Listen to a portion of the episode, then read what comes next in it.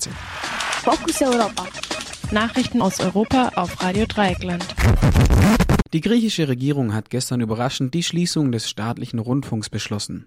Die Sender der Rundfunkanstalt ERT wurden am Mitternacht wurden um Mitternacht abgeschaltet. Die Regierung bezeichnet den staatlichen Rundfunk als klassisches Beispiel für unglaubliche Verschwendung.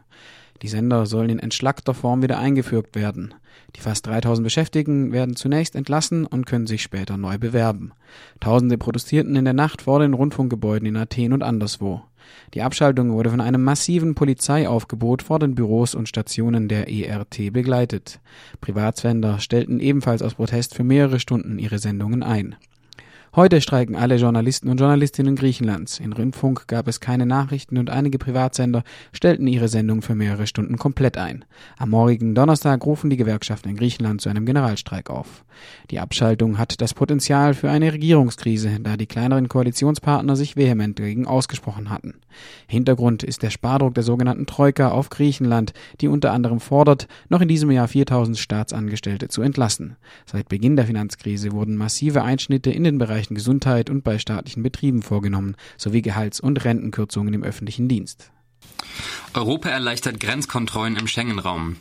Heute wird das Europäische Parlament die Aushebelung des Schengener Abkommens beschließen. Die neue Regierung sieht vor, dass die Staaten nun wieder Grenzkontrollen einführen können, wenn sie sich zum Beispiel durch viele Flüchtlinge bedroht sehen. Die Grenzkontrollen dürfen dabei nicht nur für kurze Zeit wieder eingeführt werden, wie es heute zum Beispiel bei Fußballspielen möglich ist, sondern über ganze zwei Jahre. Das Europaparlament muss dabei nicht eingebunden werden. Die Europaparlamentarierin Cornelia Ernst sieht in der Neuregelung einen Rückschritt für Europa. Wir sind zurück zum Flickenteppich, auf dem Weg zurück zum Flickenteppich äh, innerhalb der EU und ich glaube, das kann nicht die richtige Antwort im 21. Jahrhundert sein. Die Homepage des Europaparlaments stellt hingegen in den Vordergrund, dass künftig stichprobenhaft kontrolliert werden soll, ob Staaten illegale Grenzkontrollen durchführen.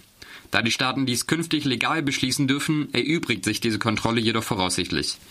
Auslöser der jetzigen Schengen-Neuregelung war unter anderem die Ankunft zahlreicher Flüchtlinge während des arabischen Frühlings. Mineralölkonzerne zu Transparenz verpflichtet. Das Europäische Parlament hat heute eine Transparenzrichtlinie beschlossen, die 70 Prozent der weltweit tätigen Öl-, Gas- und Mineral- und Holzgesellschaften zwingen kann, alle Details ihrer weltweiten Zahlungen an Regierungen für jedes einzelne Förderungsvorhaben offenzulegen.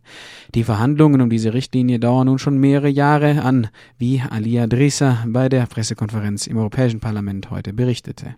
Ein Aktivist aus Nigeria arbeitet ja seit zehn Jahren mit uns zusammen und am 12. Juni 2003 kam er ins Europäische Parlament, um sich diesem Thema hier zu widmen. Also auf den Tag genau vor zehn Jahren war das. Und jetzt äh, ist das wirklich vollendet und er äh, beglückwünscht uns alle und äh, hätte es gern gesehen, hier zu sein. Das nur als Anekdote am Rande. Anfang der Woche einigten sich der Ministerrat auf eine vom EU-Parlament in erster Lesung angenommene Richtlinie, die Ölfirmen in Europa stärker in die Verantwortung nimmt. Nach dieser Richtlinie müssen die Firmen die volle Verantwortung für etwaige Schäden an Öl- oder Gasförderungsanlagen übernehmen. Europa zieht die Mauern hoch. Das Europäische Parlament wird heute auch neue Regelungen zum Asyl in Europa beschließen. Dabei sind die Änderungen allerdings nur geringfügig. Während die EU-Institutionen die Neuerungen als Schritt zu einem gemeinsamen Asylsystem feiern, sehen Flüchtlingsorganisationen kaum Fortschritte. Bestehen bleiben besonders umstrittene Regelungen, wie zum Beispiel, dass Flüchtlinge im ersten Aufnahmeland einen Asylantrag stellen und dort bleiben müssen, die sogenannte Dublin-Verordnung. Dies führt zu besonders schlechten Bedingungen in Grenzländern wie Griechenland oder Italien, entlastet jedoch Staaten wie Deutschland. Karl Kopp von Pro Asyl sieht hier eine Kluft zwischen der Rhetorik des Europäischen Parlaments und der Umsetzung. Europaparlament hat immer gesagt, wir wollen mehr Solidarität in der Europäischen Union, auch bei der Flüchtlingsaufnahme. Aber in Dublin haben sie keinen Solidarmechanismus eingebaut. Wenn sie das gemacht hätten, hätten sie Dublin in dieser Form grundlegend reformiert, de facto abgeschafft, was auch der einzig richtige Weg wäre, um einen flüchtlings- und menschenrechtsfreundlichen Ansatz zu fahren. Ebenfalls bestehen bleiben das umstrittene Flughafenschnellverfahren und die Möglichkeit von Abschiebehaft auch für Minderjährige.